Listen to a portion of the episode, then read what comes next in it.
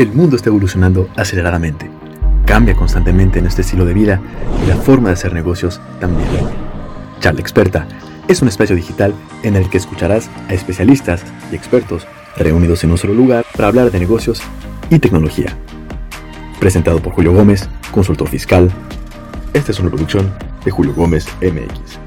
Todos sus derechos reservados. Comenzamos. Muy buenos días, tardes, noches. Aquí en su podcast Charla Experta, donde hoy, el día de hoy tenemos un invitado que va a ser de forma presencial, el primer invitado de forma presencial y con todo el aparato del podcast, que ya pronto lo van a estar viendo en nuestras redes sociales.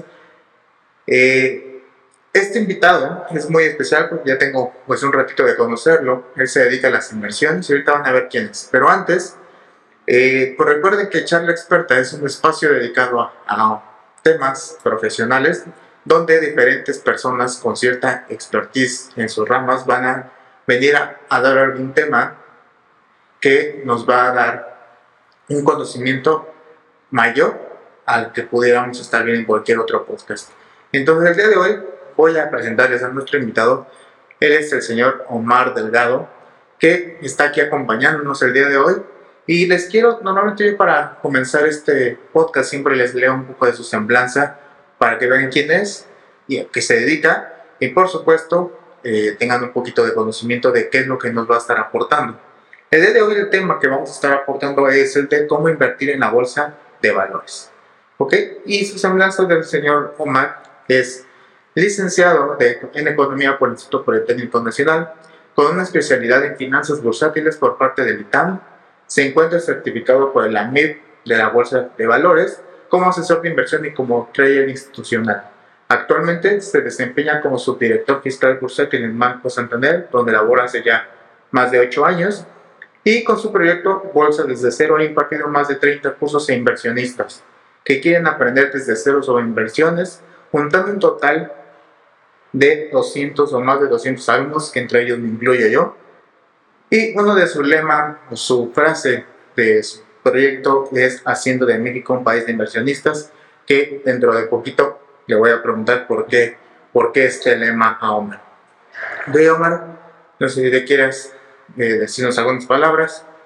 Pues muchísimas gracias por invitarme y justamente por venir hasta acá. Eh, yo sé que normalmente graban ustedes en Ciudad de México y bueno, hoy estamos en, en Querétaro donde pues me complace recibirlos y en verdad espero puedan ustedes desde el podcast, ya sé que nos están escuchando, nos están viendo, aprender muchísimo sobre inversiones. Eh, no, yo quiero dirigir justamente este podcast para las personas que realmente están como al paso de estar ahorrando pero pues quieren, quieren empezar a invertir, ¿no? Y también para los que pues a lo mejor tengan algunas dudas sobre inversiones, pues puedan eh, conocer un poco de lo que se hace en el proyecto de bolsa desde cero.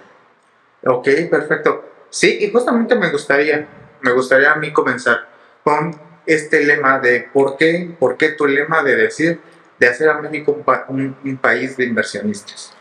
Sí, e- eso es bastante interesante. La mayoría de las personas aquí en México, hasta antes de la pandemia, eh, veían la bolsa de valores como algo muy inalcanzable. Como yo te lo, o, o como tú lo leíste, eh, yo creo que han pasado 8 o 9 años desde que yo entré a este mundo de, de las inversiones como, como eh, pues, profesional dentro de, de mi rama.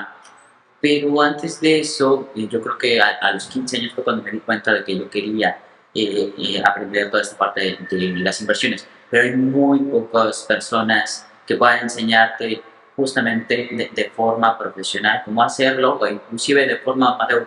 Siempre te encuentras en redes sociales o te encuentras inclusive en algunos otros, eh, en- en algunos otros lugares eh, información que no es fidedigna. Entonces, la idea de hacer de México un país de inversionistas es que todo el mundo pueda invertir, independientemente cuál sea su eh, estatus socioeconómico, cuál sea su género, cuál sea cualquier cosa que ellos puedan hacer, cualquiera puede invertir, inclusive gente que es menor de edad puede invertir. Ok, y aquí me encantaría pues, comenzar este podcast con esa necesidad de nosotros como humanos, como, como, pues sí, como en este mundo económico, que nos lleva a nosotros como personas a invertir en la bolsa? O en primera a invertir y después en la bolsa.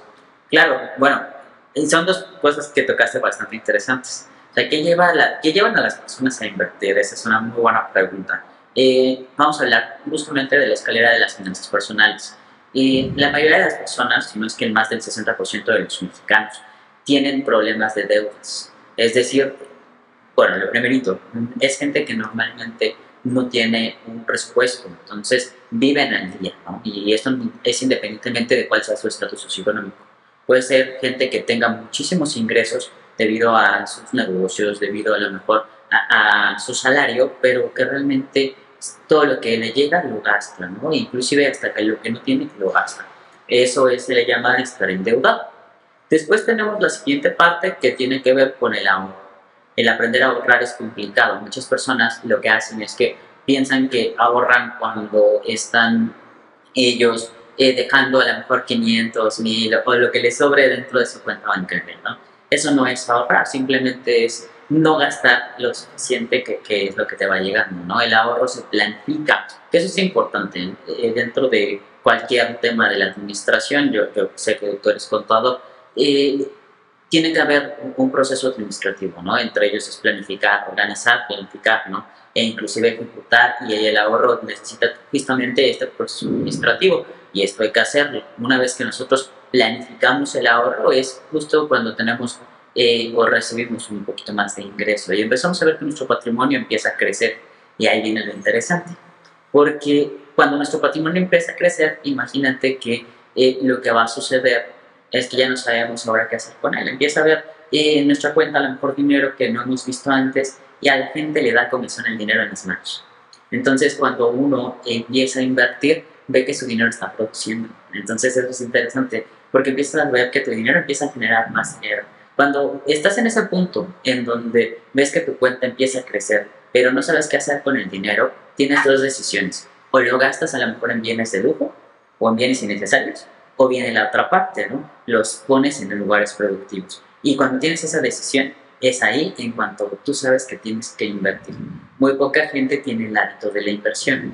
Mucha gente tiene el hábito del ahorro porque se les enseña inclusive desde los padres o en la escuela pero la inversión nos enseña. Entonces es ahí en donde nosotros en Bolsa desde cero tenemos nuestra parte de labor social, en enseñar a las personas a invertir. Ok, y justamente aquí recalcando, creo que la parte del ahorro también lo vemos con estas las tandas, ¿no? Que de repente en los trabajos o dentro de la familia hacemos pues estar ahí medio ahorrando, pero realmente pues ese dinero solamente se está quedando ahí congelado en el tiempo hasta que te toque pues, tu número y te lo te lo dan, pero tú vas y te lo gastas. Porque sabes perfectamente que la siguiente, el siguiente pago pues va a ser de la cantidad que ya estipulaste desde el inicio, ¿no? 500, 1000 o la cantidad que haya sido. Pero esto pues no te va a dar un rendimiento. O sea, realmente lo único que estás haciendo es como guardando, congelando cierto dinero hasta el número que a ti te toque. Y muchos pensamos que este dinero en algún momento lo vamos a recibir lo vamos a invertir. Pero realmente, ¿cuántas personas no agarran, llega a esa tanda y luego, meten a un gasto de yo invito hoy en la primera ronda, o este, invito a mi novia al restaurante más normal que siempre vamos, ahora le llevo algo más, más, un poco más lujoso, o vamos de vacaciones, no sé, muchos hacen las tandas simplemente porque va a llegar un día que va a estar las vacaciones, va, vas a tener un poquito más de flujo. Entonces, me da, me da mucho gusto este, este lema de hacer a México un país de inversionistas, porque pues creo que hay mucha falta, así como tú bien lo mencionabas hace rato, eh, yo como contador, pues también de repente digo, mi lema no es hacer un México más de cultura fiscal, pero la verdad es que también se necesita. ¿Por qué? Porque muchos estamos con mucho desconocimiento del tema, pero pues primeramente es obtener dinero, luego ya vemos la parte fiscal, ¿no? Que tal vez vamos a tocar algunos puntos por ahí, pero ahorita no es lo, eh, pues no es, no es, parte del programa. Pero antes, antes de invertir y antes de, de, de, como tal los rendimientos. Primero, ¿qué necesitamos nosotros como personas saber para empezar a invertir? Pues realmente no es mucho.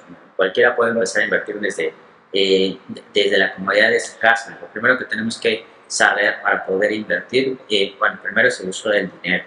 ¿no? ¿Para qué nos sirve el dinero? Todo el mundo dice, el dinero sirve para gastar y estoy completamente de acuerdo, el dinero sirve para poder obtener recursos, pero también sirve para generar entonces, lo primero que tienes que eh, saber para poder invertir ahora en el 2022, que es cuando estamos generando ese podcast, que no sé si va a salir en 2022 o 2023. Eh, lo, que tenemos que eh, identificar o, saber hacer es utilizar eh, los medios, eh, sí, digamos que, los medios tecnológicos, ¿no? El poder hacer una transferencia vía SPAY, el poder usar tu banca en línea, el poder usar inclusive algunos, um, algunas plataformas tecnológicas, ¿no? Hablamos del caso de las fintechs, que de hecho para el sector bancario es algo que lo vemos amenazante pero ¿por qué? Porque es tan fácil poder acceder a esos eh, productos financieros, ¿no? Desde la comodidad de tu casa, inclusive poder aperturar una cuenta en un banco, en una casa de bolsa o en una Sofipo. Entonces, el quitarse el miedo de aperturar una cuenta es súper importante, el poder usar el celular,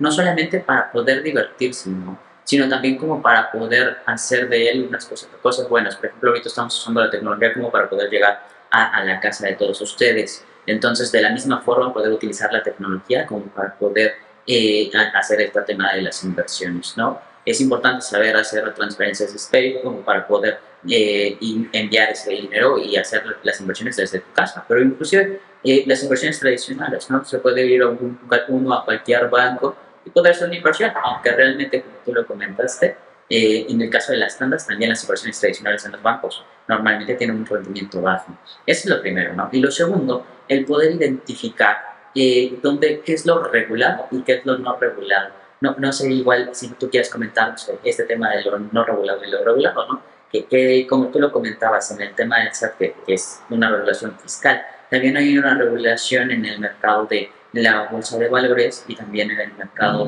bueno, en el mercado financiero en, concreto, ¿no? que es la regulación de la Comisión Nacional Bancaria de Valores. Es importante que siempre que investamos esté regulado. Me, me topado y es muy triste que llegan muchos inversionistas después de ser defraudados. Ven espejitos y ven como si fuera oro. Van a hacer la inversión y son empresas fantasmas donde les hacen fraude. Y eso es bastante feo porque pues así como hay gente que quiere ayudar, hay gente que simplemente quiere perjudicar a, a partir de la, del desconocimiento de las demás personas. Entonces ahí la gente pierde su patrimonio y sobre todo pierde algo que es más importante, la confianza. Comentabas que tenía yo, eh, bueno, tengo actualmente más de 200 alumnos y te les cuento, aproximadamente han sido 20 30 de estos 200 que buscando justamente más información se han encontrado defraudados en una primera instancia eso también es importante. Muchas veces uno no busca ayuda, ¿no? Y obviamente yo, yo les seré sincero, los cursos yo los cobro, ¿no? Porque necesito obviamente sacar todo el... Son, son dos cosas. Uno, eh, el que las personas que están asistiendo a los cursos, ellos tengan el conocimiento como para poder, eh, bueno, más en el interés como para poder terminar, ¿no? Y la otra eh, tiene que ver con que pues tenemos que hacer la recuperación para que todas las personas que trabajan en bolsa desde cero también se puedan ser remuneradas. ¿no? Eh, pero lo que les comentaba es que no buscan ayuda profesional, ayuda de paga, hasta que no, ven no se ven defraudados. ¿no? Quien les quiso ayudar, entre comillas, pues lamentablemente lo que hizo fue eh, pues defraudar su confianza, que es lo más, eh, lo, más feo. Muchas veces las personas después de que las defraudan ya no quieren saber más acerca del tema de inversiones, y se alejan de esto y siguen e-, en su vida de desenfreno gastando y endeudándose. Sí, y justamente, eh, digo, también un poquito ese punto de lo legal y lo ilegal.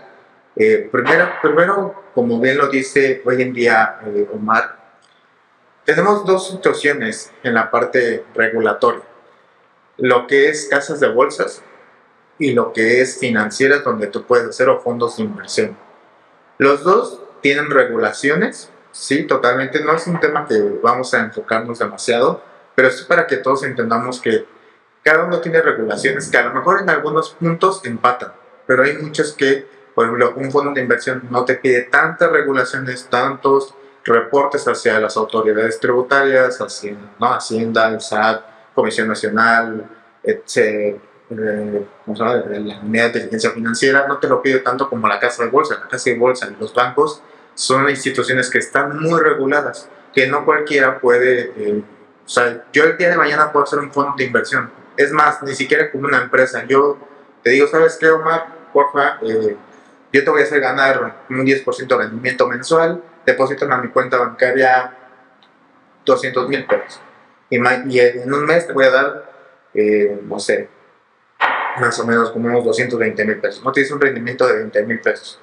¿Por qué? Porque a lo mejor los voy a mover en diferentes, diferentes eh, vehículos, ya sean legales o ilegales. Por aquí, eh, un poco de las regulaciones es que no solamente se trata de, tener nuevos ingresos, sino también el combate a lo que es el, lavado de dinero y al terrorismo.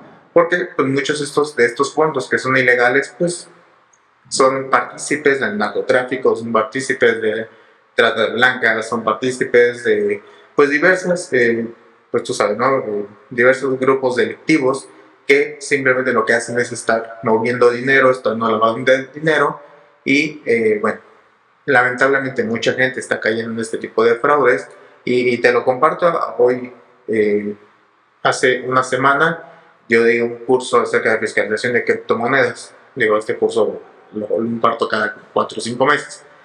Pero este, justamente cuando, cuando sale esta campaña, a mí me encanta a, yo ver yo ver pues un poco las conversaciones que se generan y, y, es muy triste saber que a través de criptomonedas que se supone o e, ese ecosistema era de los más seguros, ya hay muchos defraudadores. El problema no son las criptomonedas y lo he dicho, ¿no? en su momento ni el efectivo, ni las acciones, ni las criptomonedas, ni ningún vehículo es malo. Los malos somos nosotros como personas porque los utilizamos para una actividad ilícita para querernos hacer ricos o millonarios de la noche a la mañana con dos simples, dos simples aplicaciones y así no, se, así no se trata una inversión. La inversión tiene que, primero, como, como decías, pues realmente no, no te necesitas con mucho fundamento técnico ni práctico, pero sí por lo menos saber qué es lo que estás haciendo, en qué estás invirtiendo y por qué estás invirtiendo ahí, ¿no? Es porque las principales eh, pues cuestiones que tenemos que estar realizando por ahí. Entonces, pues creo que por ahí vamos tocando el, un, tema bastante interesante, que es, primero, ¿cuánto necesitamos o con cuánta cantidad yo necesito para poder estar invirtiendo? Ok, ese es un tema bastante interesante. Normalmente en las casas de bolsa, entre ellas GBM, Cuspid, eh, es importante que... Eh, eh, les comentaba que para poder empezar a invertir eh, es muy sencillo eh, poder hacerlo con muy poco dinero, incluso desde 100 pesos lo puedes hacer con muchísimas casas de bolsa y algunas eh, SOFIPOS, inclusive algunas, eh, algunos bancos. ¿no? Ah, se necesita muy poco dinero, por ejemplo, vamos a dividir el mercado en, dos, la parte de la renta fija y la parte de la renta variable. Para la renta fija, para poder invertir, por ejemplo, en alguna casa de bolsa o en algún banco, el caso de Finamex te permite invertir desde 100 pesos. El caso eh, desde IBACO desde 100 pesos también. Entonces, eh, pues, ¿quién no tiene 100 pesos en la bolsa? ¿no? ¿A quién no le sobran 100 pesos al final del mes? Espero que todos los que nos estén escuchando sí. Lo importante es que tengamos esa ímpetu de, hacer justamente la, compra de, este, de, este producto de renta fija. ¿no? Las tasas como bien lo comentaste, eh, cuando te dicen, oye, es que te voy a garantizar una tasa del 20% de manera mensual, hay que identificar qué tipo de tasas te están dando. Entonces, eh, en estos instrumentos que yo te estoy comentando, actualmente en el 2022, en donde las tasas están demasiado altas, son aproximadamente entre el 10 y el 13% mensual. Digo mensual, digo anual. Entre el 10 y el 13% anual. Eh, lo cual es una tasa bastante aceptable a comparación de las tasas que teníamos anteriormente. Eh, y las casas de bolsa, tú puedes invertir en la bolsa de valores en acciones que están desde centavos, obviamente, y, este es un, punto que siempre les comento eh, en el curso. Eh, no, las acciones no son como los perfumes, entre más caros mejor. Las acciones dependen muchísimo del contexto. Puede haber una acción que cueste 80 pesos, pero que tenga un rendimiento a lo mejor, como lo tiene este año vivo, del 40 a 50%. Y puede haber acciones como Electra, que tiene un costo aproximado, o tenía un costo aproximado de 1.500 pesos, y después bajó hasta 1.200 pesos, ¿no? No porque el precio de una acción sea demasiado alta, quiere decir que tiene buenos rendimientos. Este precio que tiene es un precio relativo, pero como se los comenté, nada más en la bolsa de valores, la acción más cara es Electra con 1.500 pesos y hay acciones que cuestan centavos, ¿no? Cuando estamos hablando de la bolsa eh, estadounidense es un poquito más complicado, hay acciones mucho más caras, eh, pero normalmente rondan entre los 500 pesos hasta los 3.000, 4.000 pesos una, una acción norteamericana. Obviamente hay las hay más caras y también las hay más baratas, ¿no? Pero es lo que, lo que te permite invertir desde México en la Bolsa Mexicana de Valores en acciones norteamericanas, más o menos es el precio. Y la, la verdad es que es un, precio bastante razonable como para que alguien pueda desembolsarlo e invertirlo. Sí, como bien dices, eh, no necesitas la gran cantidad, con 100 pesos tú puedes estar invirtiendo en una SOFI con Bolsa Mexicana de Valores y esperemos que, como bien dices, no, este, todo lo que nos estén escuchando tenga 100 pesos para poder invertir. Que ahora, muchas personas sabemos que viven al día y eso entendemos 100% que a lo mejor de esos 100 pesos es comer o no comer hoy. Pero creo que si hoy en día tienes una computadora y puedes estar viendo este tipo de videos, pues quiere decir que eres una persona que tienes una producción, tienes una, una, situación económica un poco mejor a personas que a lo mejor ahorita están eh, parándose muy temprano porque tienen que ir a hacer sus compras y lo que compran en el día lo que venden y a veces se les queda. Entonces quiere decir que tienen la suficiente solvencia para agarrar 100 pesos y en lugar de irte los a gastar el viernes en el antro, ¿no? Pues a lo mejor pues no vas a pedir tu botella favorita, te pides solamente dos copas y esa copa adicional esa diferencia, pues lo puedes invertir sin ningún problema. Creo que ese es nuestro, eh, el mercado a los que estamos nosotros acercándonos. Entonces, pues creo que eh, pues cualquiera que esté viendo este video tiene 100 pesos para invertir y como bien dices, cuando tú te empiezas a meter a la parte de inversiones, poco a poco empiezas a ver que ese dinero que te estás ahorrando te está ahora dando un poquito, que tú no lo contemplabas. Y este, poco a poco, cuando te vayas metiendo, vayas invirtiendo, vayas invirtiendo o reinvirtiendo todo este rendimientos, vas a ver que poco a poco se está llenando ese, esa bolsita y de repente vas a tener una bolsita más llena y de repente más llena hasta que hay un momento que dices, wow, ¿por qué no había hecho esto, hecho esto antes? ¿Y por qué me tuve que esperar hasta que, eh, no sé, hasta que pasara algo extraordinario, hasta que vieras este video, una de las razones para decir, wow, yo quiero invertir y seguir invirtiendo y aprender más? Y eh, bueno, pues creo que eso es lo, lo, lo principal. ¿Ibas a comentar Sí, lo que iba a comentarte era una anécdota. Ah, de, que tú comentabas de, es que hay mucha gente que vive el día y aún así no, no invierte, ¿no? Voy a balconear a mi alumno, este, no sé si va a estar viendo el podcast, y si lo está viendo, pues un saludo, tú sabrás quién, quién eres, este, y si no, pues ya, ya después se le platicarán los demás alumnos. Eh, este personaje o esta personita era alguien que vivía al día o es alguien que vive al día porque lo sigue haciendo, ¿no? Pero nosotros tenemos un reto que probablemente conozcas que es el reto de invertir esta de 10, ¿no? Inclusive que en su nombre llega, lleva el mensaje. Cualquiera puede invertir en la bolsa de valores con 10 pesos diarios. Eh, actualmente llevamos 95 semanas haciendo este reto. Es decir, nosotros ahorramos 10 pesos diarios. Gente. Lunes 10 pesos, le echas el cochinito, martes le echas otros 10 pesos y después llega el domingo y tiene 70 pesos. ¿no? Nosotros todos los lunes lo que hacemos es compramos un ETF. Un ETF es un fondo de inversión que está cotizando en la bolsa de. Yo sé que tú lo sabes perfectamente, pero los que nos están viendo no lo conocen, ¿no? Y entonces, eh, este, este ETF eh, invierte en las 500 mejores empresas del mundo. Entonces, es muy sencillo, con 10 pesos diarios, tener al final de, todo, de toda la semana pues a lo mejor eh, acciones de Apple, Amazon, Facebook, de todas estas empresas que son pues internacionales, ¿no? Porque no solamente invierten en empresas estadounidenses, aunque el índice y el ETF está en Estados Unidos, sino eh, invierten en empresas de todo el mundo, que nosotros podemos inclusive consumir a diario. Pero es con 10 pesos diarios. Actualmente nosotros llevamos la semana 95. Te comento el caso de este chico. Este chico se le hace muy complicado invertir porque vivía el día, ¿no? Era un chico probablemente como los que nos están viendo, que apenas estaba en la universidad, que sus papás solamente le daban para poder ir a la universidad y que solamente recibía sus ingresos entre la beca y a lo mejor el, las negocios, los pequeños negocios que hacía en la escuela, ¿no? Y eso era lo que realmente las Y a partir de ahí empezaba a juntar sus 10 pesitos diarios.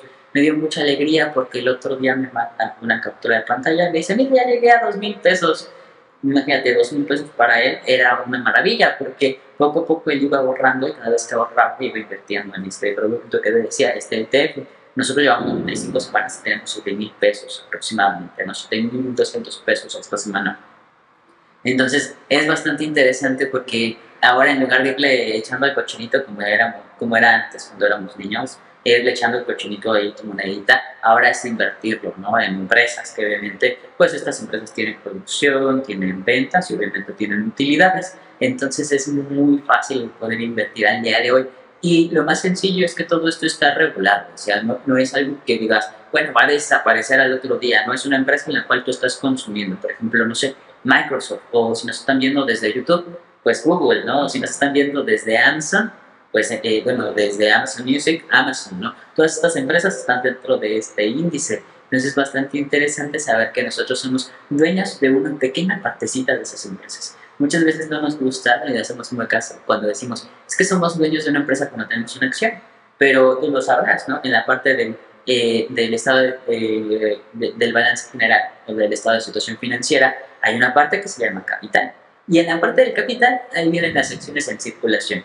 Y en esas acciones en circulación es parte justamente de lo que nosotros tenemos en la mano cuando compramos una acción. Entonces sí, eres parte, de, eres accionista justamente de esta empresa, aunque probablemente te digan, no, no, no, eso es un chiste porque tienes una millonésima parte a lo mejor de esa empresa. Claro, es una millonésima parte, pero ya es algo como que te hace partícipe a ti de esa empresa. Bromeaban en algunos, algunos de mis eh, alumnos, ¿no? Que iban a entrar al Mac Store y que van a decir, a ver, atienden aquí porque yo soy accionista de esa empresa, aunque no pudieran comprar ni siquiera unos iPods, ¿no? Pero que también tenían eh, parte de, de ella en de comprar una acción de Apple, que por ejemplo el precio de una acción de Apple actualmente ronda entre 2.800 y 3.000 pesos, ¿no? Y cuánto te cuesta un iPhone, no, bueno, no sé, yo no soy así con el iPhone este, pero al menos unos 30 mil pesos, yo creo, ¿no? La última generación. Entonces, el ser partícipe justamente del mercado accionario. Desde la comodidad de tu casa es bastante interesante y la tecnología lo ha hecho eh, posible justamente desde hace unos 5 años hasta ahora. Sí, realmente hoy en día lo que cuesta un iPhone, literalmente te puedes comprar 10 acciones de la empresa y ser 10 10 este, acciones más dueño de la empresa que de un iPhone que te va a durar dos años, ¿no? Y justamente eso es lo, cuando llegan los nuevos iPhone o cuando llegan esta, esta época del año que sale el iPhone, muchos inversionistas, creadores de contenidos salen con esa, eh, esa comparación, ¿no? De cuántas acciones puedes comprarte con el precio de hoy en día un iPhone, porque es, sí, sí es bastante, bastante complicado. Bueno, más bien sí, sí es bastante, pues, interesante saber que con 10 acciones tú podrías comprarte un, un iPhone, ¿no? Entonces, este, muchos bromean, muchos lo dicen a lo mejor de, pues, solamente para generar contenido, pero es, pero es completo. Imagínense, es más fácil comprar una acción que comprar un iPhone en sí. Y esto solamente por hablar de una marca, ¿no? Porque de igual forma puede pasar con cualquier otra marca. O sea, no necesariamente tienes que comprar las máscaras, ni, ni mucho menos las, las que todos te dicen que compres porque están en la alza. Porque muchas veces ese, tipo de recomendaciones, incluso hasta Omar lo ha hecho públicamente, eh, él nos da recomendaciones de, vayan y compren tal empresa porque va a subir. ¿Por qué? Porque no saben ni siquiera, y es algo que vamos a estar tocando, ¿no? como eh, el, el, tipo de inversionista que eres. Si eres un inversionista pues que estás acostumbrado a los riesgos altos o que es un poquito más tradicional, es un riesgo más bajo, o simplemente las acciones no son parte de tu riesgo y a nosotros tienes que ir por otro tipo de, de, medios, otro tipo de, de productos que te pueden ayudar a generar ese incremento o ese rendimiento sin necesidad de, exponerte tanto al riesgo.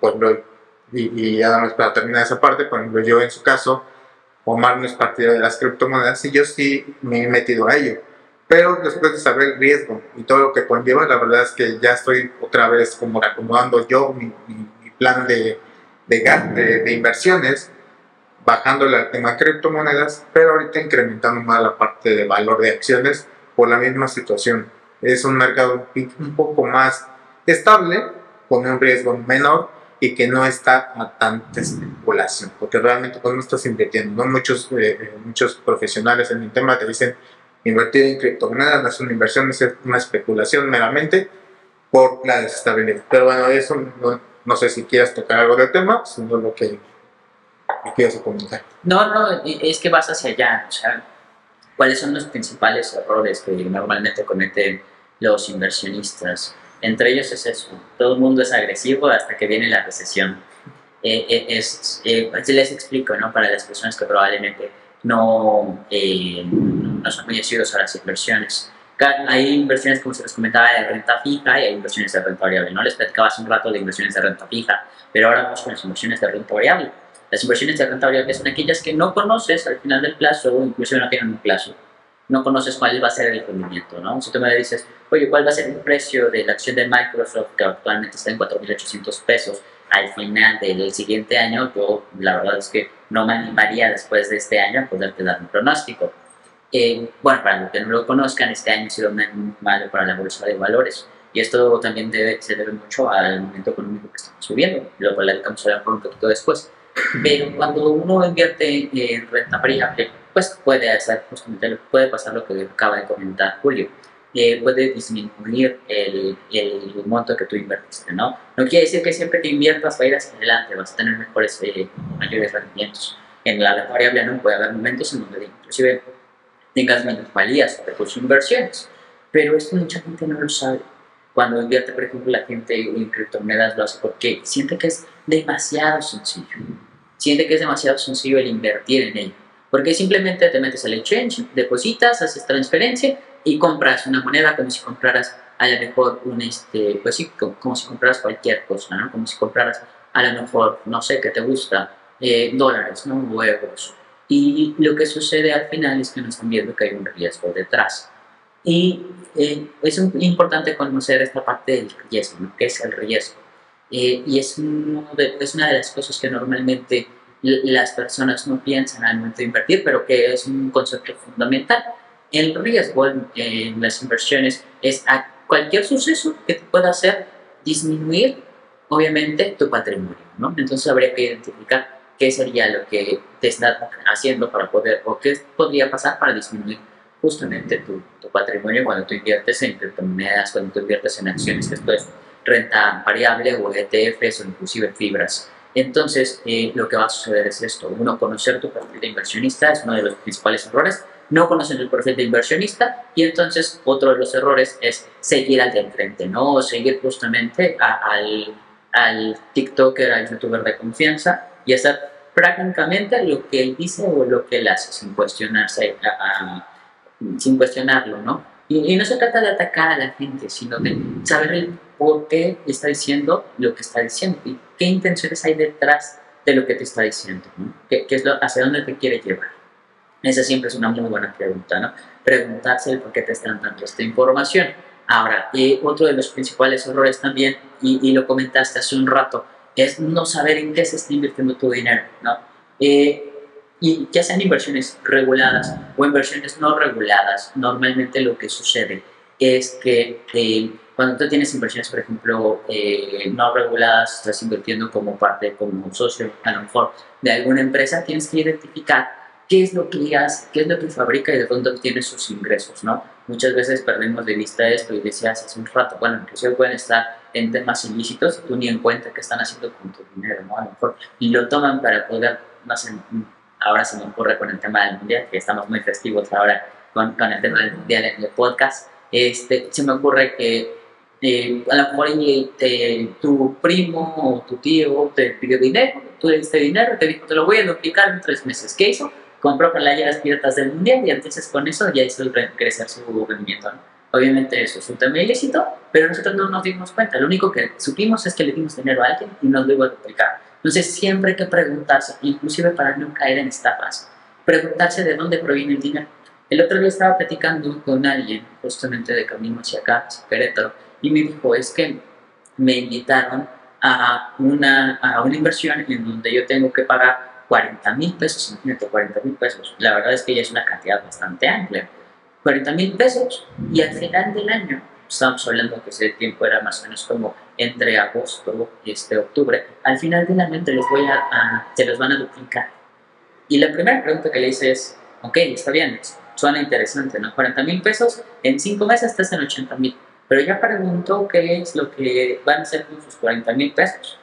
No, no tengo idea. Quien me lo, quien me lo dijo y sonaba coherente, ¿sabes por qué, Julio? Porque quien le pidió prestado sus 40 mil pesos era una persona que tenía negocios de bodegas aquí en la central, aquí en Querétaro. Entonces sonaba coherente porque le dicen, no, pues a lo mejor esa persona lo que necesitaba era pues poderse eh, Financiar. financiar, justamente necesitaba financiarse para lo que, imagínate lo que hacía, él traía productos de China y los vende aquí en el centro. Entonces sonaba coherente que él necesitara 40 mil pesos para traer un embarque o a lo mejor, no sé, un contenedor de China y poder aquí en diciembre, que son las, las ventas bastante fuertes, que ya incluso entramos a diciembre, pues poder duplicar el valor de su dinero. Y si tienes confianza con esta persona, pues se los pides. Pero obviamente si no te explica, aunque te dice te voy a duplicar, o se te da la renta fija, pero no te explica en dónde está invirtiendo tu dinero, pues simplemente se, se vuelve un problema. Ahora, hay otro problema también, bueno, otra palabra que es clave que se llama confianza, ¿no? La confianza es fundamental en cualquier, en cualquier inversión. La señora le tenía mucha confianza a este señor. Entonces, como le tenía mucha confianza, yo, ella no tuvo ningún problema en decir, "Mira, aquí están los 40 mil pesos", ¿no? Porque se conocían de tiempo atrás, ¿no? Cuando tienes confianza con tus eh, socios, es súper importante. Pero también pasa cuando tú inviertes en una agencia de bolsa o en un banco o en una SOFIP. Obviamente el respaldo de, una, de un lugar como la Comisión Nacional Bancaria de Valores pues te da la confianza para poder invertir, ¿no? Pero cuando, e- ese es uno de los problemas, por ejemplo, cuando te invitan a, a las, a, a las eh, estafas piramidales, por ejemplo, que quien te lo hace o quien te da, eh, quien, quien te invita, normalmente es alguien de confianza, ¿no? Imagínate que te invita tu prima a la estafa piramidal. Entonces tú dices, ¿cómo puede este, pues, defraudarme, ¿no? Me está invitando, a él le funcionó, a él le invitó a lo mejor, no sé, su hermano pro- probablemente, o le invitó a su amigo, y a su amigo le funcionó, a él está funcionando, me está invitando a mi primo. Entonces yo voy a ir justamente a invertir porque tengo la confianza con quien me está invitando. Y ese es un gran problema, ¿no? el, que están defraudando tu confianza. Imagínate, después de que te defraudan eh, la confianza, eh, que tú defraudes la confianza de los demás, pero la gente normalmente que está en las estafas piramidales no se da cuenta que está ahí. Sí, se dan cuenta hasta tiempo después, ya cuando ya nos regresamos al capital. Claro. No, y, es un problema, porque imagínate, si no te regresaron tu capital a ti, ¿cómo le dices a tus familiares que también es una estafa y que los metiste en una estafa, ¿no?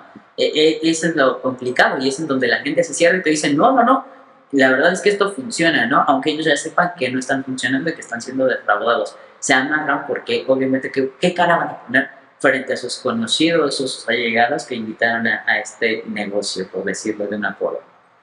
¿no? Y como lo dices, a un inicio, pues no te piden ni los 40 mil pesos, te van pidiendo, no, a menos que sean ya, ya en las últimas instancias, porque comienzan con mil pesitos, de que mil pesos, tres mil pesos, cinco mil pesos es como el- el- la cantidad que más o menos, ¿por qué? Porque es una, una cantidad que puedes juntar y que saben a quién se van a apuntar, pero cinco mil pesos yo creo que es la cantidad como base, ¿no? Y comienzan y te regresan tus cinco mil pesos, te regresan 10 mil pesos. Y entonces ahora te dije, ¿sabes qué? Ahora quiero 15, porque ya vieron que tienes 10, ya no te van a juntar otra vez 5 mil pesitos, ¿no? Entonces, como ya los juntaste la primera vez, ahora te regresan 30 mil. Ahora ya no quiero 30, ahora quiero 50. Y así se van hasta que hay un momento que dicen, oye, quiero 200 mil pesos. Como tú ya sabes que sí te lo están devolviendo, sabes perfectamente que, ah, pues 200 mil pesos, pues ya no falta juntar 20 mil pesos, te los junto en uno o dos meses y de repente, ¡pum! ya eh, esta, este modelo de negocio pues ya desapareció. Ya sea que se haya cambiado de nombre, ya sea que pues ya desapareció, o sea, se volvió una empresa fantasma 100% y hasta ahí se, se quedó. Entonces, pues realmente eh, hay que tener mucho cuidado y por eso, eh, no, no por nada y sobre todo cuando estamos hablando de un asunto tan delicado como son inversiones o como cuando eh, te están dando un, pues una asesoría profesional. Yo, yo, es algo que yo les digo mucho y, y aquí a me voy a adelantar un poquito, pero siempre, siempre que haya un servicio profesional va a haber un contrato, va a haber una responsabilidad. No se dejen llevar por, no, por, por alguien que solamente pues, les está diciendo por ahí, este, no, que yo te voy a ayudar a crecer tu patrimonio, a, a darte rendimientos, a duplicarte tu capital.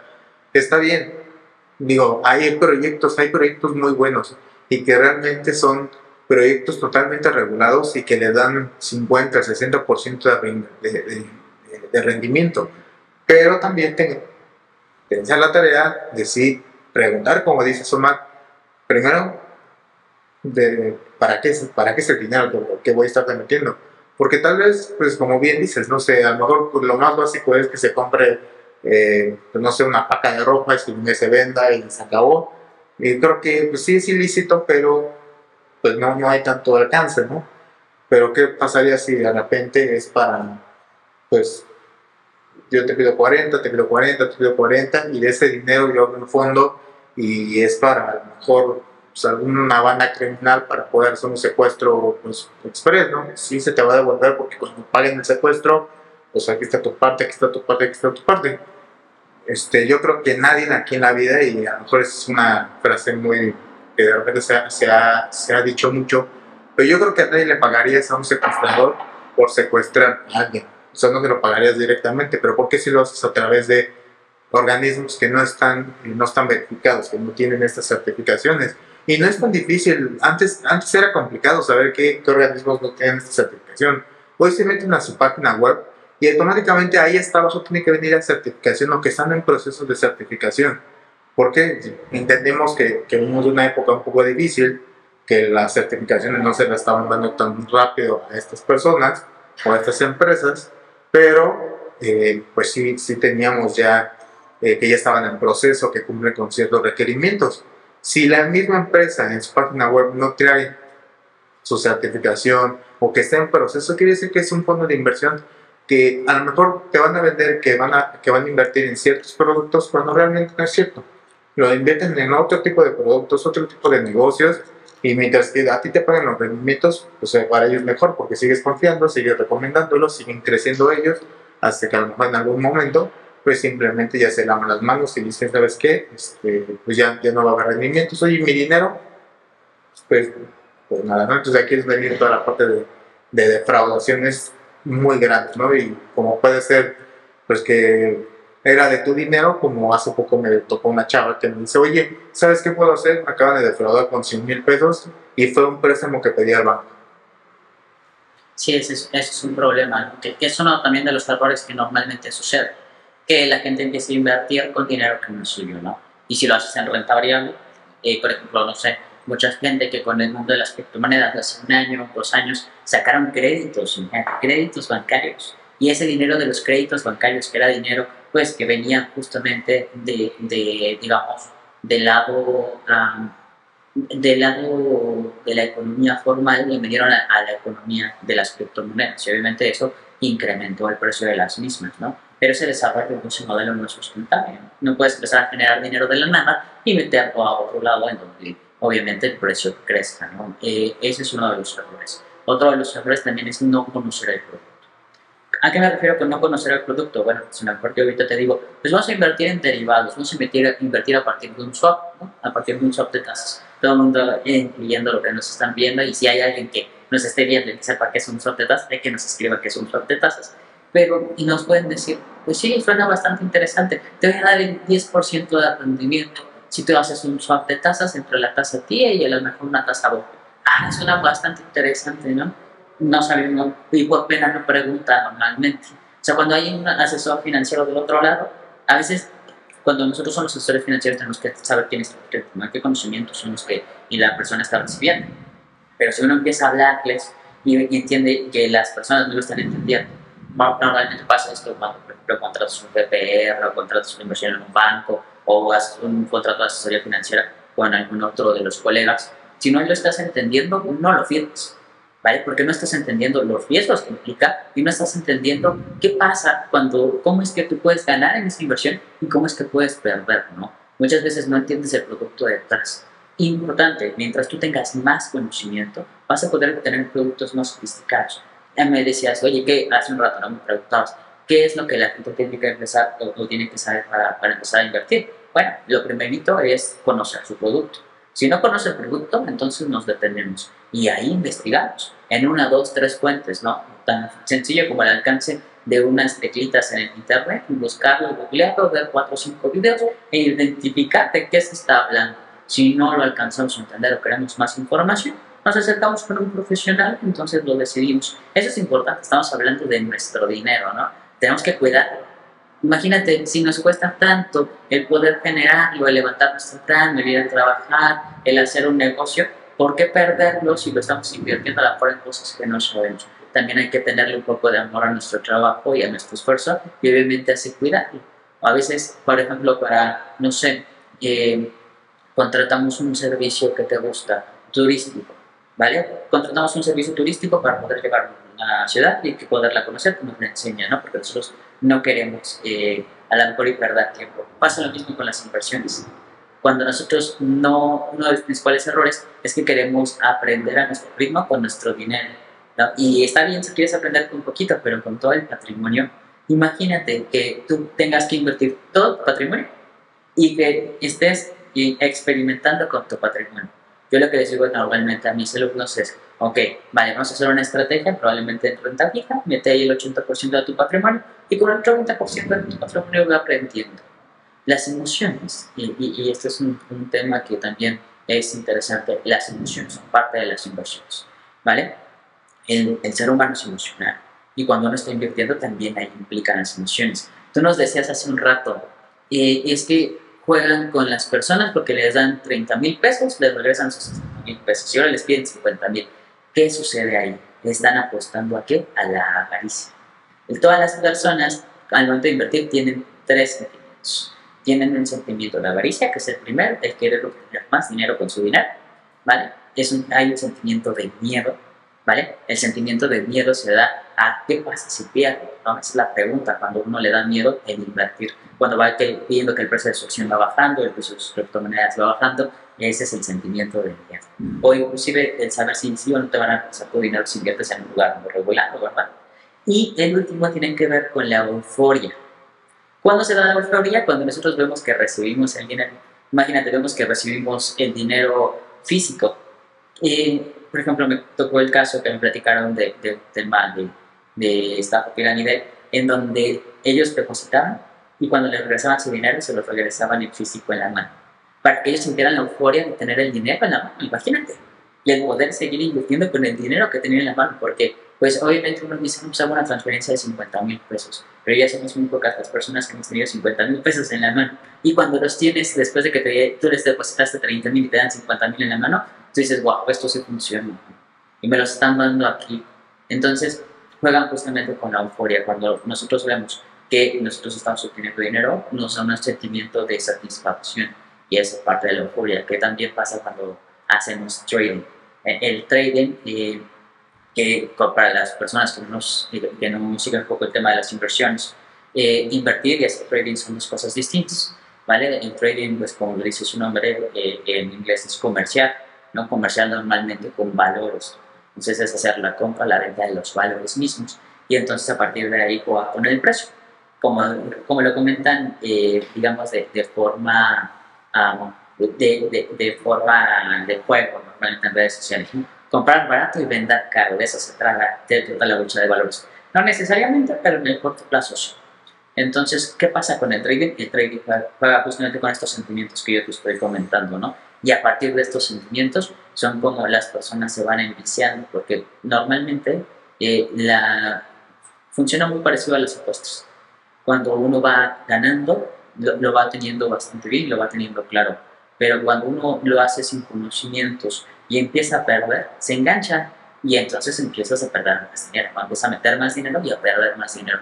Yo no digo que el trading sea malo, sin embargo, hay que saberlo hacer y hay que saber tener técnicas para poder realizarlo. Y eso es lo complicado del, del mundo del trading, que yo lo dividiría, ¿no? Lo dividiría en dos. En el investing, que es invertir porque te va a dar valor, obviamente en donde tú estás invirtiendo, por ejemplo, invertir, no sé, en una empresa como Microsoft, porque tú sabes que le quedan 20 años por delante de utilidades y ganancias y eventos.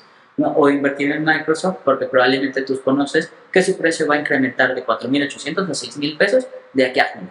Entonces, son dos cosas bastante diferentes, ¿no? invertir por el valor o invertir justamente por el precio. O sea, hay que definirlo. Lo platicabas hace un ratito y, y, también creo que es bastante interesante. No es lo mismo especular, que era un poco lo que hablábamos del tema del trading, que invertir, que lo, lo haces con el value investing, ¿no? y se puede hacer con el mismo producto. Es lo bonito de la bolsa de valores. Sí, aquí, aquí algo recalcado es que hay muchos, muchas formas de llevar tus inversiones cada uno va a tener sus diferentes riesgos, es algo que tienen que entender todo, que el riesgo no, no lo veamos como miedo, no lo veamos, hay riesgo para todo, o sea, el, el hecho de salir de tu casa hay un riesgo implícito, el, el hecho de tener una deuda bancaria, ya sea con una tarjeta de crédito, es un riesgo. ¿Por qué? Porque al final es algo que está incierto. O sea, riesgo tomémoslo como algo incierto, porque no sabes si vas a poder pagar tu tarjeta de crédito al final de mes, ¿no? A pesar de que sean 200 pesos a pesar de que sean 500 pesos, no sabes si lo vas a poder pagar. Entonces, en cada uno de, los, de, todos estos eh, pues, productos que podemos estar utilizando a través de la bolsa o de diferentes otras eh, instituciones, va a haber un riesgo y este riesgo te va a delimitar qué tanto, este, pues, qué tanto quieres invertir, qué tanto este, estás dispuesto a hasta en algún momento perder. Hoy, hoy en día lamentablemente más que invertir, muchos están apostando pues, a, ciertos productos. Y sobre todo con redes sociales, la confianza se empezó a volver, híjole, muy complicada porque de repente llegaban personas que nunca en su vida habían hablado de inversiones y de repente llegan y te dicen, oye, mira esta nueva plataforma, te está dando el 20%, el 10% eh, mensual. Y sus redes sociales tú los ves son puros bailes pues yo desconfiaría un poquito, pero lamentablemente ellos ya crearon una confianza, un vínculo emocional, como hace rato lo tocamos, el vínculo emocional con que esta persona a lo mejor está platicando, trata de dar su vida entera y de repente hoy en día quiere hablar de inversiones, híjole, no sé, no sé si confiaría yo en esa persona. A lo mejor si yo lo conocía por fuera yo sé perfectamente que la persona es inversionista y es una persona calificada, pues tal vez confiaría, pero solamente por verlo en unas redes sociales, que ahorita ha pasado mucho con, con, TikTok principalmente, bueno, ahorita y hace unos años que comenzó todo el tema de la pandemia, que muchas personas empezaron a hacer sus propios fondos de inversión y traían a influencers a venderles ese fondo de inversión a su comunidad. Y sí, efectivamente, y aquí más si le reclamas el de ya te estafaron. Realmente hoy no hay tantas regulaciones en ese aspecto que te permitan a ti como inversionista de irles a reclamar, oye, es que me debías, es que tú lo hiciste por tu propia cuenta, o préstame tu contrato. Muchas veces no hay ni un contrato implícito, explícito que te diga. Hay unos que te revuelven un montón de cosas para no pagarte, para darte la vuelta y decirte, híjole, pues ya, ya no hubo para pagarte, ya no hay rendimientos, ya no hay dinero, este, hasta aquí se acabó, este, pues ya lo que ganaste, ganaste, y lo que no, pues fue tu, fue tu riesgo, ¿no? Y aquí yo, yo les diría, o sea, si, si estás invirtiendo, como bien dice Omar, primero es conocer un poquito de qué, de dónde estás invirtiendo, qué producto lo estás invirtiendo. Segundo, la confianza con la persona. ¿Qué, ¿Quién es esta persona que te está invirtiendo? ¿Es un influencer que meramente te está vendiendo un producto porque se los, porque se los están pagando la campaña? ¿O realmente, por ejemplo, en el caso de Omar, que tiene certificaciones para poder dar eh, ciertos consejos o que tiene ya la experiencia necesaria para poder dar ciertos eh, tips de inversión, él no se aventaría la, hoy en día, se le digo, oye, ¿cuál es la mejor empresa para, para invertir? A lo mejor se le viene a la cabeza, pero sería un riesgo y una, eh, pues una situación muy ética de su parte decírmela ahorita ante tantas personas que no sabemos cuál es su, cuál, cuál es su eh, presupuesto de inversión, cuál es el riesgo que quieren estar tomando, etcétera, etcétera, porque no los conocemos. Para él, yo creo, y él lo, ha demostrado que no va a llegar a decir, esta empresa es la que hay que invertir. A lo mejor te va a decir, pues, pues sí, va bien, ¿no? posiblemente sea una empresa muy buena para invertir, pero no como una certeza ya totalmente, porque él sabe el riesgo que puede haber dentro de eh, decir sí o no. Las inversiones no es un sí o no, es un sí. ¿Para qué?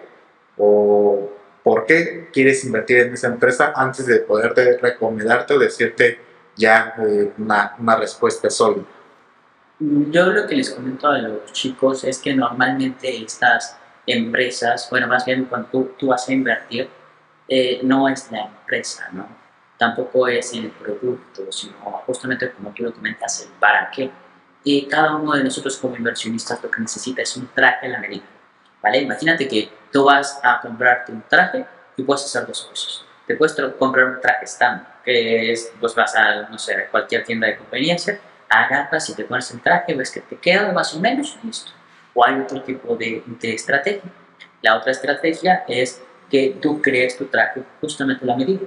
de acuerdo obviamente a tus necesidades, ¿no? Tú me comentabas tres cosas bastante importantes, tu nivel de ingresos, ¿vale? Obviamente cuánto es lo que tú vas a poder estar ahorrando para poder hacer ese traje, o inclusive lo que tú tienes actualmente como para poder invertir, ¿no? No es lo mismo poder generar un portafolio de aproximadamente, no sé, eh, ¿qué te gusta? 40 mil pesos, que un portafolio a lo mejor de 4 millones de pesos, ¿no? Son portafolios completamente distintos. También otra cosa es el plazo. No es lo mismo que tú me digas, lo quiero para ahora que sea diciembre, o lo quiero para dentro de 20 años. Son cosas completamente distintas. Y por último, tiene que ver con el riesgo, como tú lo comentaste, ¿no? Eh, hay personas que están más implícitas al riesgo y hay otras que no, y se vale. O sea, lo que esté implícito o no implícito al riesgo tiene muchísimo que ver con los conocimientos previos de la persona. Entre más conocimientos tenga la persona, más asiduo va a estar el riesgo.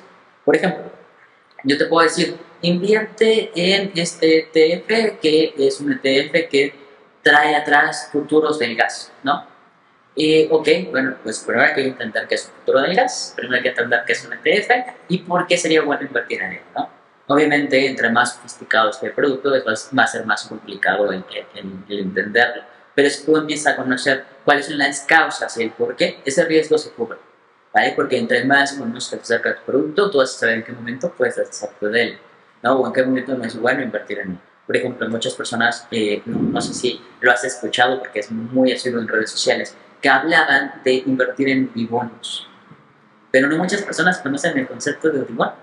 Son pocas las personas que, entienden que hay detrás de un bibono, ¿no? Y porque era bueno en ese momento invertirlo. Y muchas veces nosotros, como tú lo dices, salimos y damos un consejo, decimos, pues oye, este consejo creo que es de renta fija, inviertan en multibonos, no va a pasar nada porque no van a perder su dinero. Bueno, pero lo que no sabemos es que si yo les estoy diciendo, ah, es una muy excelente opción, pero era una excelente opción en ese momento, ¿no? Estamos hablando de febrero o marzo, pero hay videos aquí en YouTube, en Amazon, en, en, en cualquier lado, que se siguen reproduciendo, ¿no? Podcasts que se siguen reproduciendo después de mucho tiempo. Y después de eso ya vencieron justamente esos momentos. Entonces decía, era bueno invertir en abril porque iban a empezar a incrementar las tasas y también la inflación. Actualmente ya no es como, ya no es como en una hora en diciembre, que es el mes en donde estamos, respecto a lo mejor a otros meses que, que era hace 8 o 9 meses. Se nos fue en tren, ¿no? Y nosotros no conocimos el momento, pero también porque no conocemos el producto. No conocemos qué es la UDI, no conocemos qué es el bono, no conocemos probablemente qué es Banjico y cómo son las subastas y simplemente porque alguien nos lo recomendó, nosotros lo compramos y no sabemos cuándo es el momento perfecto. Por ejemplo, ahora, ahorita en este momento es mejor invertir en bonos, ¿vale? En bonos normalitos con tasa fija. Que estos bonos, pues tenemos bonos inclusive del 11% que tuvimos justamente el, mes pasado y que traían, a, imagínate, 11% que te pagan de manera, bueno, de manera anual, eh, que son cupones semestrales durante 30 años tener esa tasa durante 30 años de manera fija es, mal, es verdaderamente mágico. Pero obviamente si no te acercas con alguien que te sepa orientar, vas a tomar el primer video que veas de, de YouTube o de TikTok y vas a hacer justamente lo que te expliquen y no necesariamente eso. Exactamente. Y aquí, bueno, pues ya para, para ir como cerrando un poquito el podcast, ¿dónde nos recomendarías tú como profesional en materia pues, aprender más sobre inversiones, dónde nos tenemos que acercar. Sabemos perfectamente que en bolsa desde cero, pero, eh, pero, o sea, realmente, digo, claro, bolsa desde cero te va a dar mucho, mucha apertura. Eh, digo, yo me he metido y hasta en su momento te, te, felicité mucho por la página porque está muy bien hecha y porque está muy simple, o sea, es de, eh, estar utilizando, muy, es muy simple, es muy, ¿cómo se llama? es muy fácil de que tú lo puedas manipular. Y eso a los inversionistas y a las personas les ayuda mucho, más por los blogs que cada rato estás subiendo, que estás actualizando y que vas de acuerdo a la temporada y al momento que lo estás publicando. Pero a partir de ahí, algún otro lugar que nos recomiendes a dónde acercarnos, o hasta con quién, qué personas seguir, o qué tipo de personas seguir, porque a lo mejor, digo, si quieres decir nombres adelante, pero si no, este, simplemente eh, pues, ¿dónde sería bueno estar utilizando? Pues mira, lo, principal normalmente cuando las personas nos ven es dónde es bueno, dónde es gratuito y dónde es fácil, ¿no? Esos son los tres principales puntos que buscan, sobre todo para comenzar, que es lo que tú comentas. Para comenzar, eh, uno de los lugares muy buenos para hacerlo es el diplomado de la Conducef, ¿vale? El cual normalmente abre en septiembre. Este diplomado es para cualquier persona que sea mayor de edad, es completamente gratuito y entonces cualquiera se puede inscribir porque es en línea, ¿vale? Eh, Esto lo pueden buscar inclusive en, en sus en sus redes sociales de Conducer. Yo les hice un video en TikTok hace poco cuando se abrió en septiembre la convocatoria. Normalmente la convocatoria abre de agosto a septiembre y termina en septiembre y empiezan los cursos, ¿no? empiezan los módulos. No recuerdo si es semestral o anual, pero es la forma de poder invertir y más bien de poder conocer en dónde invertir y es bastante completo su, su, eh, su diplomado de manera gratuita. Si ustedes quieren, por ejemplo, eh, el poder invertir ¿vale? de manera simulada, hay bastantes simuladores que son bastante buenos, como para poder hacerlo sin tu dinero por, por ahora, ¿vale? Eh, existe uno que es el de, el de Cuspid, ¿vale? Cuspid es una casa de bolsa en donde ustedes pueden invertir desde 100 pesos y tiene un simulador y este simulador te dan un millón de pesos virtuales. E imagínate que este millón de pesos virtuales, eh, en la aplicación la pueden bajar así en la Play Store, está ¿eh? como Cuspid. Y van con los precios de mercado. Tú puedes ir comprando y vendiendo estas acciones con este millón de pesos y puedes generando, ¿vale? Para poder conocer realmente si tienes o no tienes los conocimientos. E inclusive ahí mismo en Cusque te van dando módulos y los puedes ir pasando, ¿no? Mucha de la gente que probablemente los esté viendo también tiene cuenta en GBM. GBM tiene un apartado que se llama GBM Academy. GBM, así como Cusque es una casa de bolsa donde puedes empezar tu cuenta también con 100 pesos y entonces ahí en GBM Academy pueden ellos ir empezar leyendo, ¿no? Eh, esos son tres lugares donde puedes eh, revisar cómo, invertir, te van guiando, eso es importante, y puedes ir haciendo tus pininos, que, que, bueno, lo más importante acá es tener curiosidad. Quien tiene curiosidad, pues puede ir aprendiendo, ¿no? Cuando se acaba la curiosidad ya no hay más que hacer.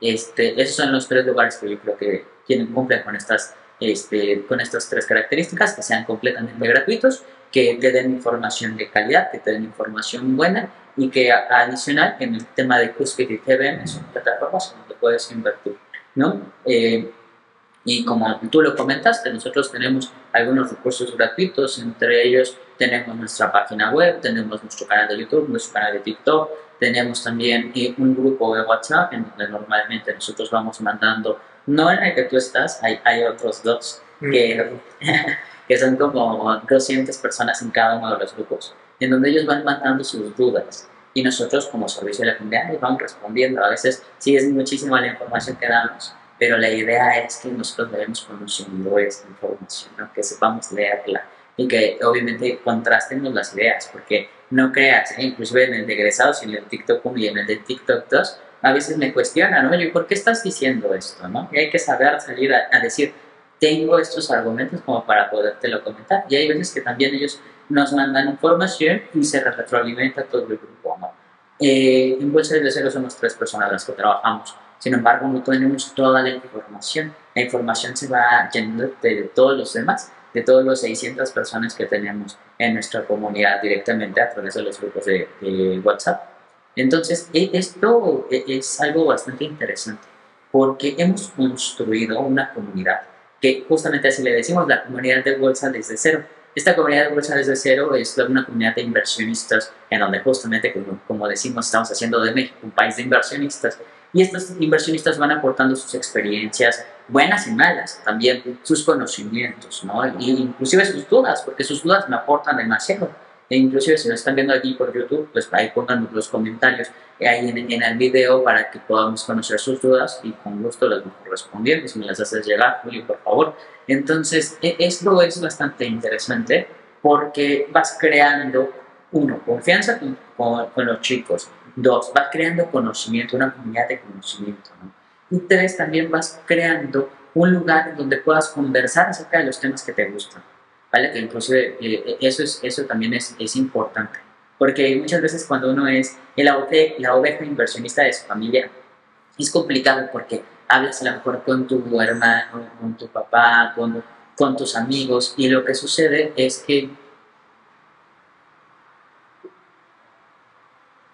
Eso seguro. Mm, ah, ah, bueno, lo que sucede es que eh, hablas con tus familiares y ellos normalmente te dicen, oye, eso que, que crees, um, te están estafando, ¿no? O no te estás metiendo en lugares buenos, o probablemente eh, eso que estás haciendo no está bien. Entonces, te ayuda justamente a poder identificar eh, o a poder conversar esta comunidad con las personas a las cuales pues tienen los mismos, las mismas inquietudes que tú, ¿no? Entonces, eh, juntas de toda la República Mexicana a estas personas que les interesa el tema de las inversiones y que ellos viertan sus, eh, sus dudas o que también inclusive conversen de lo que han aprendido, los llena bastante. Y como tú lo comentas también, ¿no? En Bolsa desde cero tenemos eh, cursos, así como el que tuviste hace poco de la fiscalización de criptomonedas. Nosotros tenemos cursos, tenemos tres niveles, literalmente es un diplomado también, son 32 clases. Son 10 clases básicas, 10 clases intermedias, 10 clases avanzadas, normalmente las damos vía Zoom, ¿vale? Y en donde se van dando poco a poco estos conocimientos para que ellos vayan desde cero, desde ser ahorradores, hasta ser inversionistas que, que manejen herramientas completas.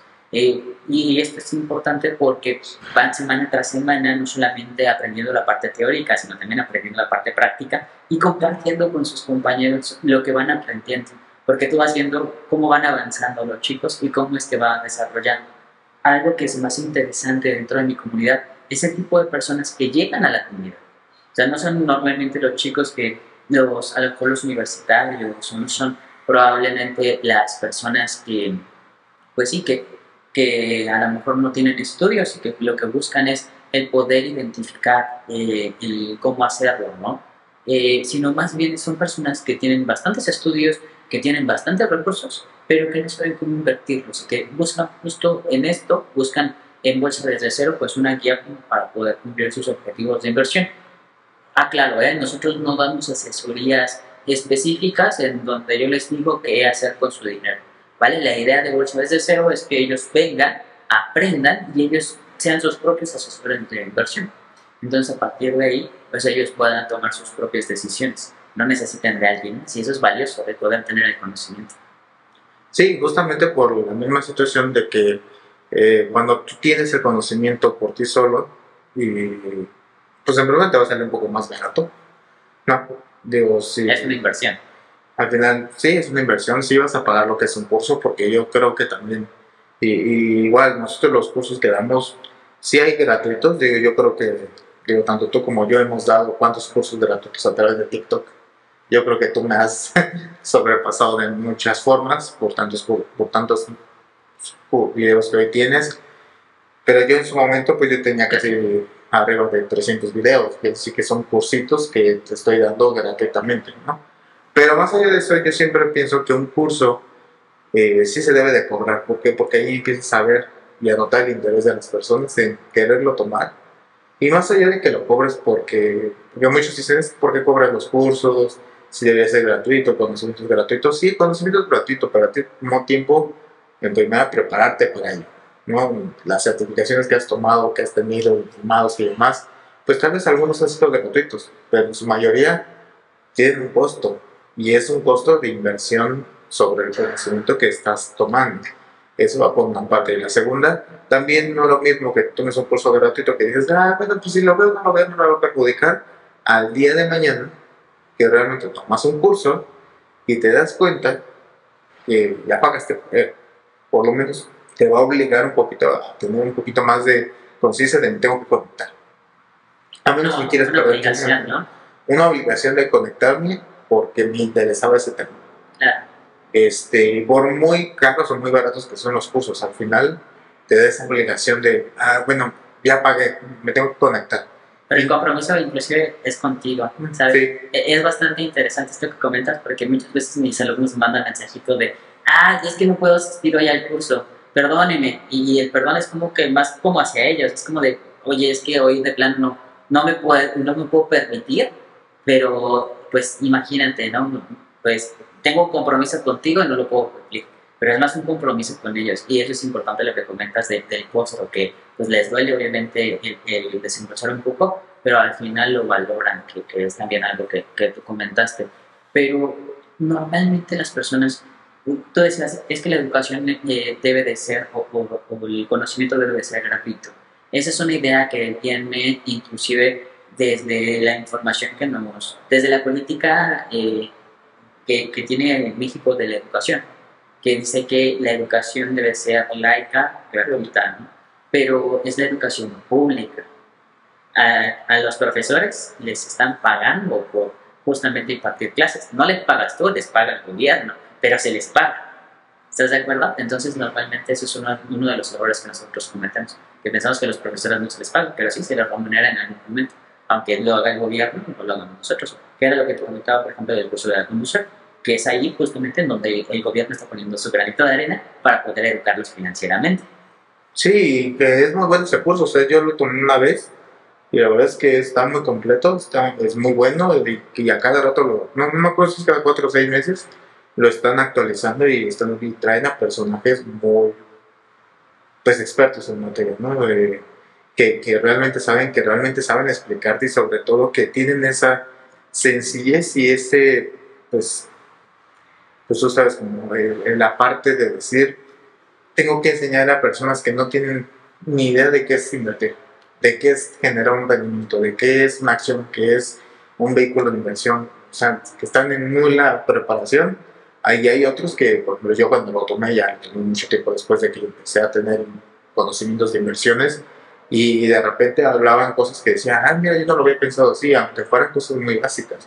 Y esa, esa es la ventaja o la desventaja de estos cursos y de estas eh, situaciones que de repente pues, te vas a encontrar con un conocimiento pues que a lo mejor de repente nosotros ya cuando empezamos a tener un cierto grado de preparación nos olvidamos de las bases y las bases son las partes más fundamentales, ¿no? Por ejemplo, contabilidad, cuando empiezas a ver impuestos y otro tipo de cosas, muchas veces te olvida la conta.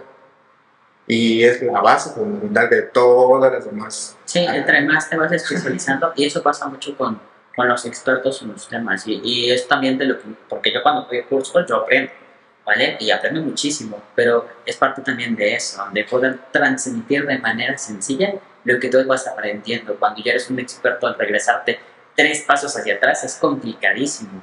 Entonces, e, esa parte también ayuda, ayuda bastante.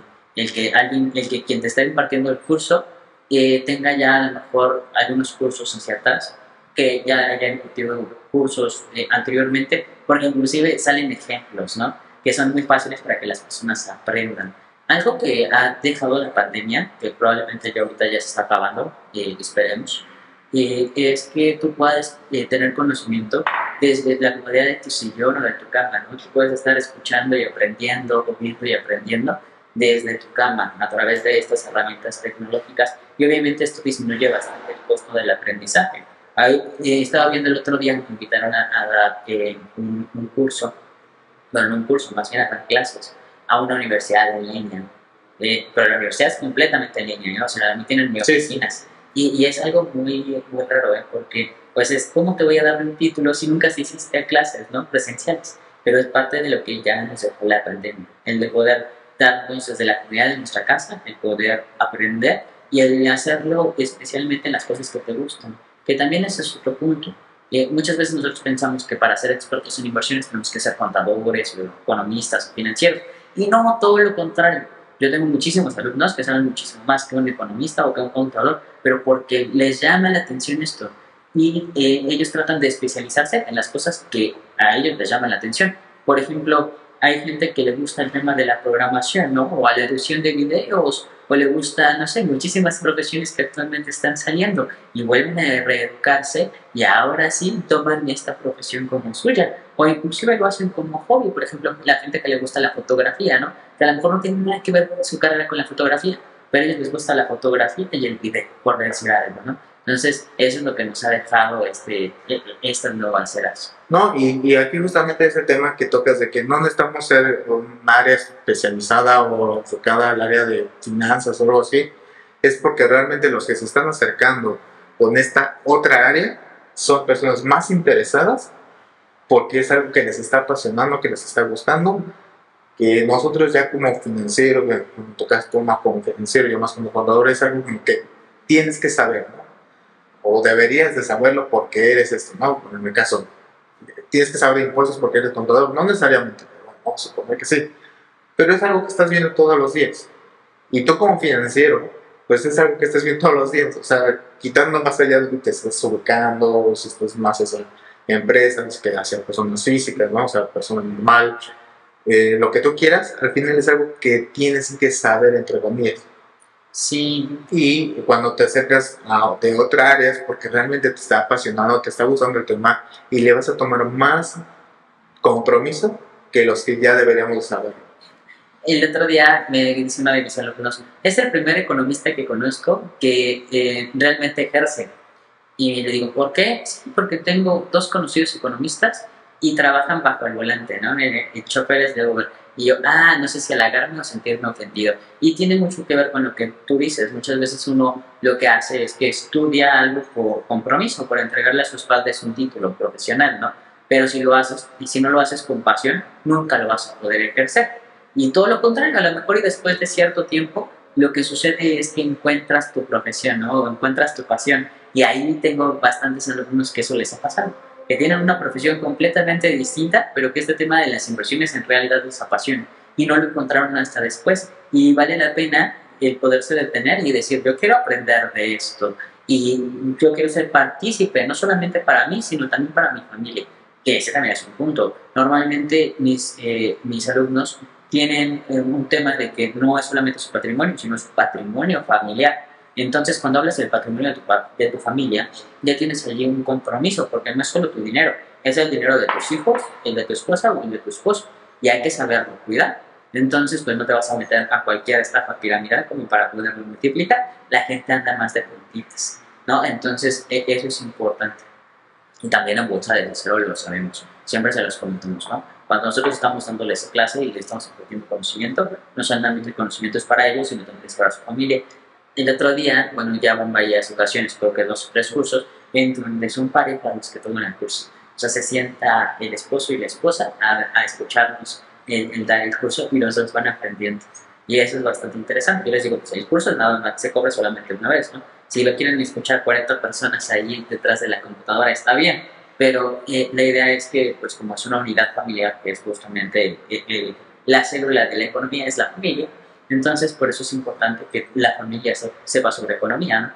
Todo lo contrario, tengo uno de mis alumnos que se esconde para escuchar los cursos. Ahí lo ves escondido con la cámara apagada y con el micrófono hablando así en, cortito. ¿Por qué? Bueno, porque su esposa no sabe que él está tomando cursos de inversiones, porque no se ha hablado justamente de estos temas en, el núcleo familiar. ¿no? que eso es importante, las finanzas personales antes de la inversión, en tener finanzas personales y de que se hable de dinero. Mucha gente inclusive lo tabú. Oye, este, por ejemplo, nos pueden ir escuchando y, yo creo que le ha eso servido a dos, tres personas en el podcast. A lo mejor nos van escuchando en su, en su coche y después, este, cuando suben a, no sé, a alguien a su coche, quitan el podcast y ponen música, ¿no? Porque no quieren que se enteren que están hablando o escuchando de dinero, porque inclusive puede ser penoso, ¿no? No, eh, hablar, decía eh, una de nuestros ponentes hace poco que tuvimos el congreso, hablar de dinero es bonito y está bien muchas veces vemos este tema como un tabú y es complicado sacarlo de la mentalidad mexicana. Sí, es un, y es un tabú muy fuerte. Por ejemplo, yo, a mí, por medio como contador, y más allá de una inversión, o sea, tú cuando hablas con un contador es porque a hablar de tus ingresos. A un inicio de la pandemia todos eran de, oye, pero ¿crees que hay problemas si nos vemos? Yo es que por regulaciones, o sea, yo no tengo problema, pero por regulaciones no es lo más conveniente híjole, es que tú sabes, vamos a hablar de dinero, y a lo mejor no era porque tuvieron mucho dinero, poco dinero, simplemente por hablar de dinero. No lo querían dejar en una pantalla, no lo querían dejar como eh, este registro que estábamos antes en una pantalla, que a lo mejor se podría grabar, que a lo mejor alguien más puede escuchar, que la familia y demás. Y como que la pandemia nos fue educando que sí puedes hablar delante de, una pantalla de dinero. Y hoy muchas empresas hablan de mucho dinero en delante de pantallas más allá de si se graba o no se graba, estás hablando de dinero. Ahorita estamos hablando de dinero realmente. ¿no? estamos dando montos, pero se está entendiendo que puedes hablar de 100 pesos, como puedes hablar de un millón, como puedes hablar de 100 mil millones de pesos si así lo quieres, si es parte de tu eh, proyecto, tu eh, propuesta de inversión, ¿no? De, utilizar. ¿Sabes? Inclusive, y, me, ahorita me vino a la mente, porque parte del curso, en las primeras clases, eh, yo enseño justamente lo que hay en mi cuenta, ¿vale? Porque lo que tengo que hacer es enseñarles a través de mi plataforma. Entonces no hay otra forma más que mostrando lo que hay en mi cuenta para que decirles, tienes que picarle aquí, ya, ya, ya, ya. ¿Sabes qué causa? Morbo, ¿vale? Es como si yo me estuviera descubriendo de cualquier cosa, ¿sabes? No para dar ejemplos gráficos aquí, pero e, es como si te estuvieras literalmente desnudando cuando muestras una cuenta. O sea, es así de fuerte es hablar de dinero en la actualidad. Y, y eso es bastante extraño, justamente, porque es el morbo que genera el hablar de números. Decir, es que ahorita estamos hablando de dinero, pero no de números. Bueno, sí, porque e, es la forma más sencilla de poder llegar a la gente. Si empezamos a hablar a lo mejor de no, es que tengo millones de pesos en mi cuenta y así lo pueden ver y miren aquí el dinero, nos empezamos a pasar fotos de dinero, te aseguro que tenemos más ¿vale? Pero es por el morbo. Entonces, ese morbo que genera el dinero en efectivo o el dinero inclusive en una pantalla, que se ve ahí la cantidad que estás tú trabajando. Y, y justamente de este morbo del, dinero, pues tú lo ves en estas empresas fantasmas o estas empresas que son fondos de inversión creados para pues, robar. Sí, no regulados, digamos. Eh, pues con qué se presentan, con fajos de dinero como si fueran de maquinita, ¿no? De, mira, aquí tengo un millón de pesos en efectivo y están lanzándolos Mm, yo te diría, desde ahí pues ya empezamos a desconfiar de ese tipo de movimientos, porque hoy en día, ¿quién maneja el efectivo?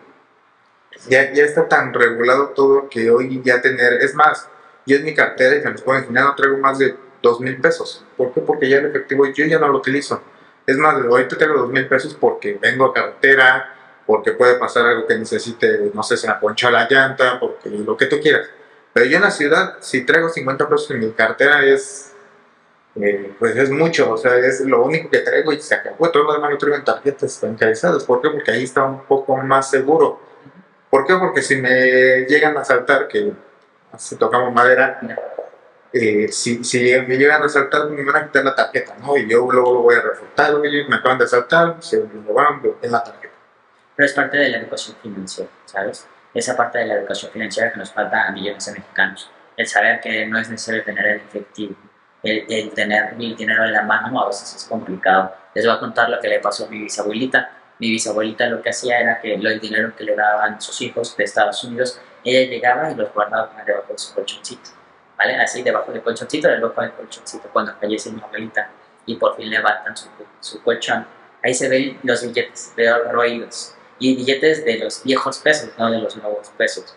Entonces eso es lo que normalmente pasa cuando uno tiene ese dinero en efectivo debajo del colchón, ¿no? Lo roe el ratón, literalmente, y se pierde ese dinero, ¿no? Y sobre todo lo que comentas, la inseguridad. Pero si no hay la educación financiera de que el dinero va a estar bien en la cartera, bueno, más bien no en la cartera, en la tarjeta, que a haber eh, sistemas electrónicos que nos van a ayudar a cuidarlo y que inclusive a partir de esos sistemas electrónicos podemos nosotros invertir para poder algo hacer crecer. Si no hay esa confianza y esa educación, nunca, pero nunca vamos a poder empezar. Exactamente.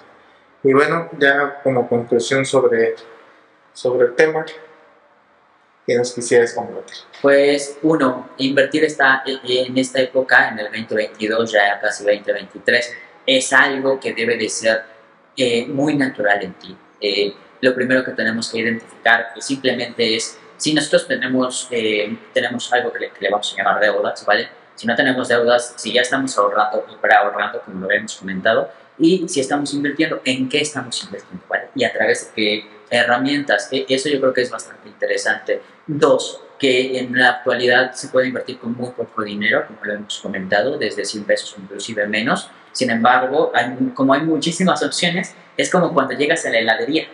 Tienes tantos sabores que no sabes cuál escoger, ¿no? Entonces, va descubriendo eh, los sabores de las inversiones poco a poco anímate a lo mejor a invertir lo más sencillo en renta fija, ¿vale? Y ocupa estas plataformas que hemos hablado, es Directo, a lo mejor Finsus, a lo mejor, eh, no sé, GBM, probablemente, entre otras cosas, ve incrementando obviamente la dificultad de tus inversiones, ¿no? Y va aprendiendo poco a poco de ellas. Quítate, quítate el miedo, hazlo con muy poco dinero y ya después cuando en verdad sepas que sí te funciona, cuando en verdad sepas manejarlo, ahora sí empezar a invertir con el dinero que te sea confortable. Y número tres, yo creo que el primer paso es hacer. Arrójate. Quita este podcast, bueno, no ahorita, terminemos. Y entonces, en cuanto acabemos, eh, lo primero que, que, hagas, checa lo que hemos comentado, ven notando, nos dijo esta cuenta, dijo esta cuenta, y empieza a buscar, eh, buscar ah, más información, ¿no? inclusive eh, cómo bajar estas plataformas o cómo operarlas. Y después, ahora sí, abre tu primera inversión esa ya es la tarea que nos quedamos el día de hoy. Perdón, yo soy profesor, siempre dejo tareas. Entonces, esa es la tarea que nos dejamos el día de hoy, ¿no? El generarse una nueva plataforma de inversión, ¿vale? Y el hacerlo a partir de, de la regulación y entonces, pues ahora sí, arrojarse, aunque sea con 100 pesos, arrojarse. ¿Para qué? Para que entonces nosotros tomemos este primer paso y nosotros pongamos nuestro dinero a trabajar. Y entonces, poco a poco, iremos haciendo un país de inversionistas. Es correcto, haciendo de México un país de inversionistas. Muchísimas gracias. Omar, Muchísimas por gracias, Omar, por, por, por aceptarnos aquí en tu casa. Bueno, casi en tu casa. este, y bueno, este, tus redes sociales para que te sigan. Claro, no, no estás en mi casa y cualquier cosa, en verdad. Son bienvenidos ustedes en el podcast y Julio. Son bienvenidas las veces que, que ustedes gusten. Si realmente quieren una segunda parte, yo estoy aquí como para que te pongan ahí qué más quieren de aprender y escuchar. Y vengamos a hacer otro podcast acá. Y eh, mis redes sociales en todos lados: TikTok, eh, Instagram, eh, YouTube, Bolsa desde cero. Bolsa guion desde guion cero, ¿vale? Ahí nos pueden encontrar. Y bueno, la idea es que aprendan junto con nosotros y nos dejen todos sus comentarios. Pues muchísimas gracias, Omar, una vez más. Nos estamos viendo por si hay una segunda intervención. Por aquí estaremos. Hoy ya sé que lo grabamos en Ciudad de México. Sí, claro, estaría genial. Pues ustedes son invitados las veces que ustedes vengan aquí a Querétaro. Igual, si tienen alguna duda, pregunta, ya sea que lo comenten aquí en la caja de comentarios, que lo este, que nos lo manden a nuestras redes sociales, tanto Omar como yo estamos totalmente abiertos. En el caso de Omar, si le llegan a él preguntas que a lo mejor tienen que ver pues, más hacia mi, hacia mi expertise o viceversa, pues nos los estaremos compartiendo para darles el mejor contenido y la mejor eh, conocimiento que, ustedes necesiten. Entonces estamos para servirles. Igual todas mis redes sociales, juliogomez.mx, Facebook, Instagram, TikTok y todas YouTube este, y charla experta en todas las plataformas de, streaming donde va a estar este podcast eh, pues, transmitiéndose las veces que ustedes lo quieran escuchar. Por esta ocasión es todo por hoy. Muchas gracias por habernos eh, acompañado todo este tiempo. Hasta luego. Nos vemos.